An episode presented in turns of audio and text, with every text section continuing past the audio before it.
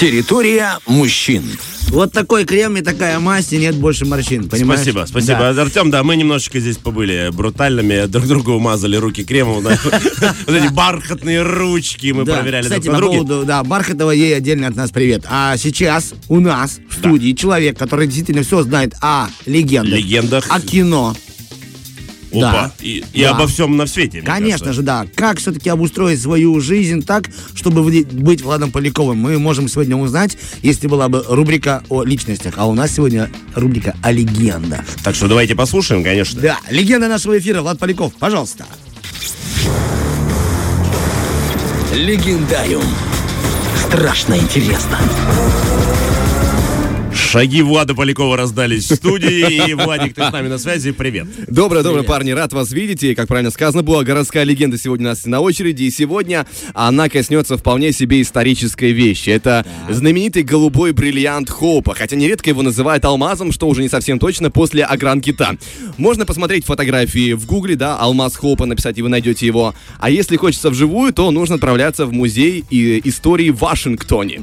Вещь красивая очень, большой такой, здоровенный, но, говорят, проклятая и приносит несчастье своим владельцам. Собственно, об этом мы и поговорим, а о том, как он проявил себя в истории. Впервые об этом алмазе стало известно в середине 17 века.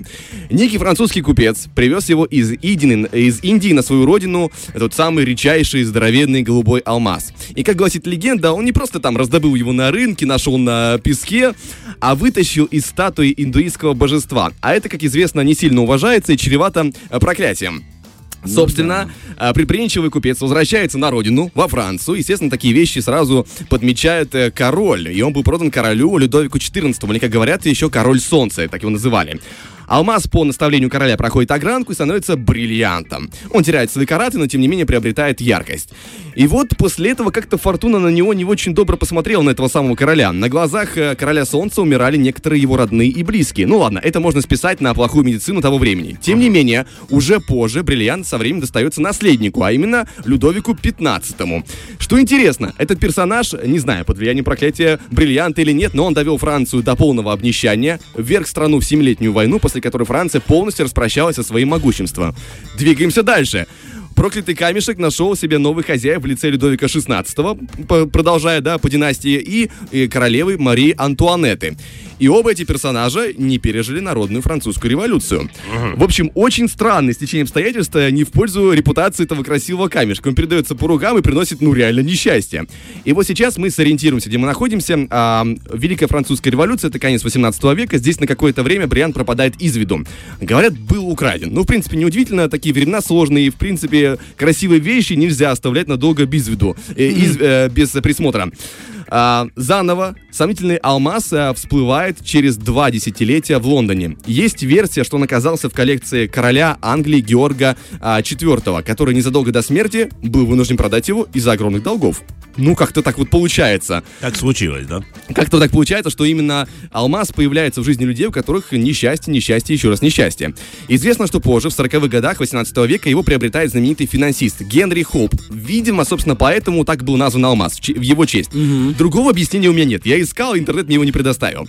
Но, как ни называй, он все еще продолжает приносить неудачу. До сих пор. Да, потому что наследник Хоупа, а, некий лорд, обладатель проблемного камня, женился на американской тан- танцов- танцовщице, промотал все состояние, в том числе и бриллиант. Танцовщица сбежала с новым ухажером, а бывший владелец от проклятого алмаза остался в нищете. Вот расскажу тебе, что даже сейчас алмаз вредит нашему Владу Полякову. Почему? Потому что, рассказывая об алмазе, он забыл, что правильно говорит танцовщица.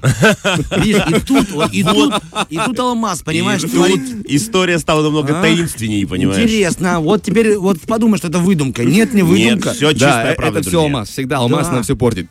Затем алмаз э, сменил еще несколько владельцев, пока не стал собственностью американского ювелира а, Пьера Картье. Историки подозревают, что именно он, талантливый маркетолог по сути, а, придумал историю с проклятием камня для того, чтобы про- поднять цену и продать подороже. А, Ага. В конце концов, все-таки, да, он э, нашел новых владельцев, которым тоже не сулил ничего хорошего, там вообще отдельные истории.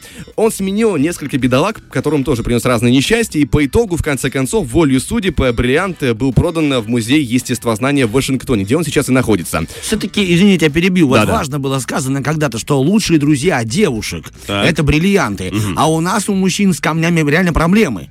Поэтому камни в нашей жизни и в нашем организме нам действительно доводят очень неприятные ситуации. Наши что камни надо в музей сразу. Да, да, поэтому хорошо, что он в музее, а не у мужчин. Абсолютно верно, но там как бы и девушкам прилетало тоже от камня. Да. Но напоследок Алмаз Хоупа, перед тем, как его продали, еще раз показал свой нрав. Почтальон, который доставил его в музей, попал в ДТП, а в довершение ко всему у него еще и дом сгорел. Я не знаю, как так, я не знаю, как так получается. это совершенно не смешно, но, конечно, жизнь не лишена определенной иронии. Да, Да, Он- и вот уже больше полувека сомнительно камень, э, этот экспонат э, знаменитого музея, и экспертами алмаз Хопа оценивается менее, ну так, не менее четверти миллиарда долларов. То есть 250 миллионов неплохо. долларов. Здравствуйте. Можно пострадать. Простите, за такую сумму я бы чуть-чуть бы пострадал. Я бы. готов, чтобы почтальон, который будет вести мне этот алмаз, что-то там, знаешь, Да дорог- ладно, что моя душка? Да-да.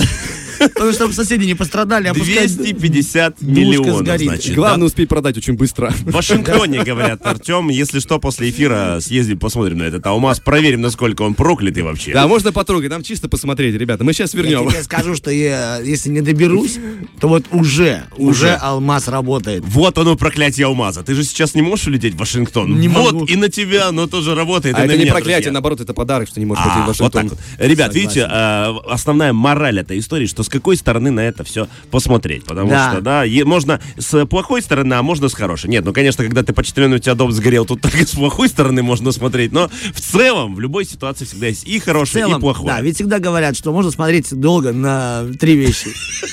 Я предлагаю эту тему оставить, потому что э, почтальону не очень приятно будет. Согласен с тобой. Но, а приятно мы должны делать нашим радиослушателям, поэтому прямо сейчас наш диджей запускает свою зажигательную Да. музыку. Давай, Сергей, погнали. Влад, спасибо тебе, что был с нами этим утром. Фреш на первом.